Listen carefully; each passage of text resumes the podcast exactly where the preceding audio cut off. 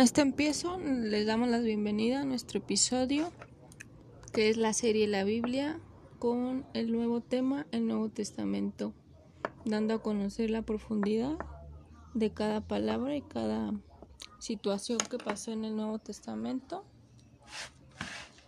Vamos a estudiar un poco más de la, de la Biblia, que conmemorando el mes de la, de la Biblia en, en nuestro México, pues vamos a seguir. El Nuevo Testamento es el cumplimiento de las promesas del Antiguo Testamento. Se relata lo que Dios vio en otro tiempo a los padres por los profetas, pero el Nuevo Testamento relata esta palabra final que se cerró en su Hijo, en la que toda la revelación anterior queda, queda resumida, confirmada y adquirió trascendencia. El Antiguo Testamento registra el testimonio de lo que vivió el día en que Cristo nació y estuvo en la tierra. Antes de que amaneciera, el Nuevo Testamento registra el testimonio de los que vivieron y lo oyeron en los días de su carne, y que llegaron a comprender y a proclamar el sentido de su vida más recientemente por el poder de su Espíritu, después de su resurrección y de entre los muertos. Mientras que la preparación del Antiguo Testamento abarca un periodo de mil años o más, los libros del Nuevo Testamento se escriben en menos de un siglo. El Nuevo Testamento está formado por 27 libros y fueron escritos en griego, koine. Se describe en forma natural en cuatro grupos. Los evangelios que vienen de una voz griega que significa buenas nuevas. Bueno, aquí vemos que venía de una de un trasfondo griego que significa los evangelios buenas nuevas. Evangelio de Mateo, Evangelio de Marcos, Evangelio de Lucas, Evangelio de Juan son los primeros hojas que vienen en nuestro Nuevo Testamento. Después de la muerte y resurrección de Jesús, los apóstoles y sus discípulos empezaron a anunciar la buena noticia de la salvación que Dios les ofrecía por medio de Jesús. El Mesías, el Hijo de Dios, fácilmente encontraron el término Evangelio. Era el más adecuado para designar este mensaje, anunciar la buena noticia de la salvación que Dios les ofreció por medio de Jesús, el Mesías, el Hijo de Dios. Fácilmente encontramos el término Evangelio en Marcos 1.1. En nuestra Biblia de lenguaje actual esta es la historia de cómo empezaron a anunciarse las buenas noticias acerca de Jesús, que es el Hijo de Dios y el Mesías. Todo lo comenzó como Dios lo había anunciado por medio del profeta Isaías. Pues vemos aquí el trasfondo de las buenas nuevas que iban a empezar comenzando con la profecía mesiática que estaba hablando ya en el Antiguo Testamento y se fue fue la revelación en el Nuevo Testamento.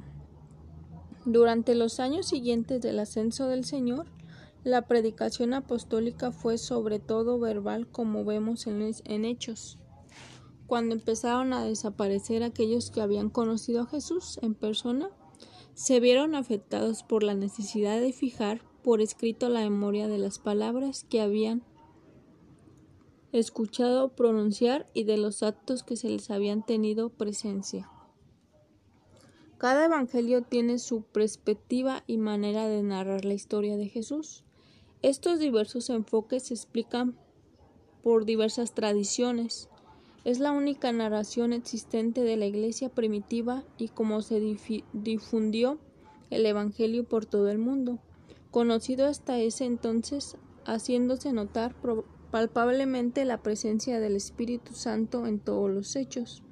Los apóstoles y otras personas escogidas por Dios, entre las que destacaban Pablo, dan testimonio de esta presencia activa y permanentemente de Jesús.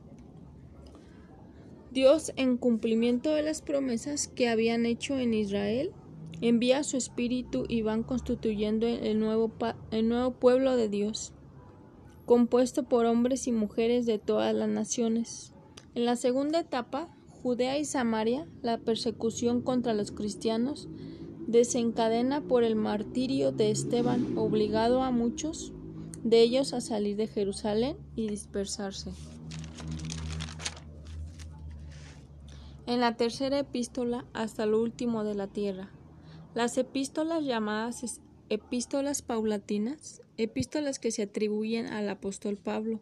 Estas son Romanos 1 y 2, Corintios, Gálatas, Efesios, Filipenses, Colosenses, Primera y Segunda de Tesalonicenses, Primera de Timoteo, Tito y Filemón.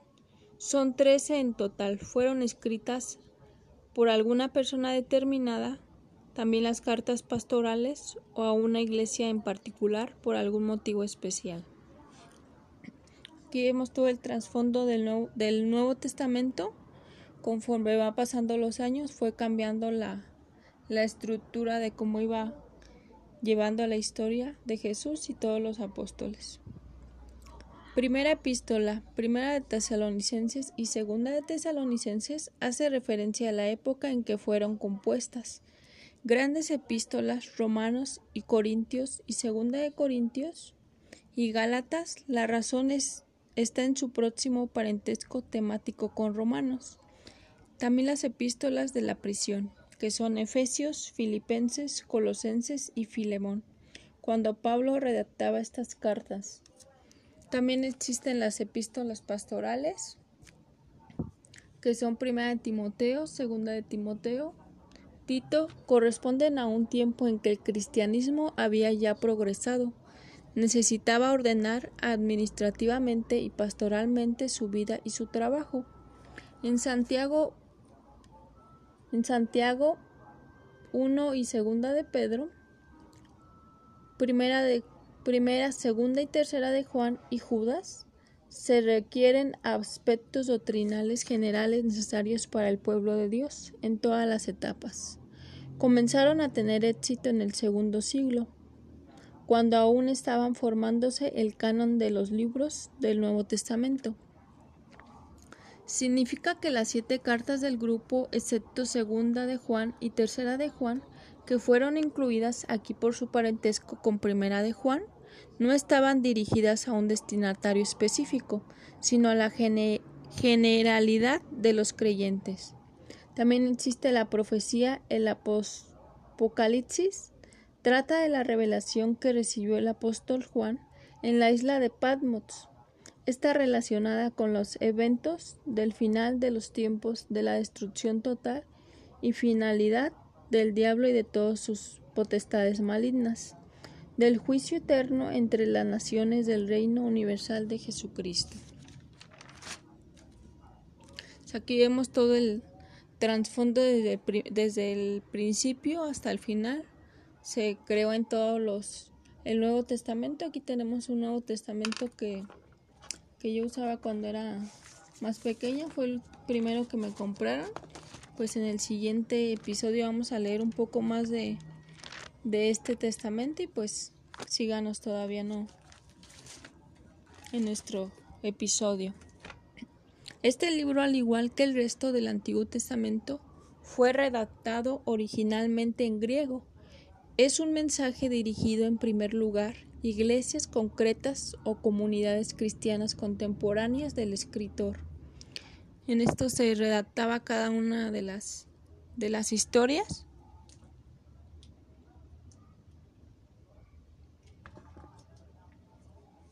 A ellas les anuncian que Cristo ha cumplido en todos sus términos el plan redentor ordenado por Dios, pero el valor de este mensaje va más allá de la época del profeta tiene un alcance general. Cristo vencedor, vencedor del mal y de la muerte. Asocia su victoria a todos los creyentes y ahora mientras están aún sujetos a la realidad del mundo actual.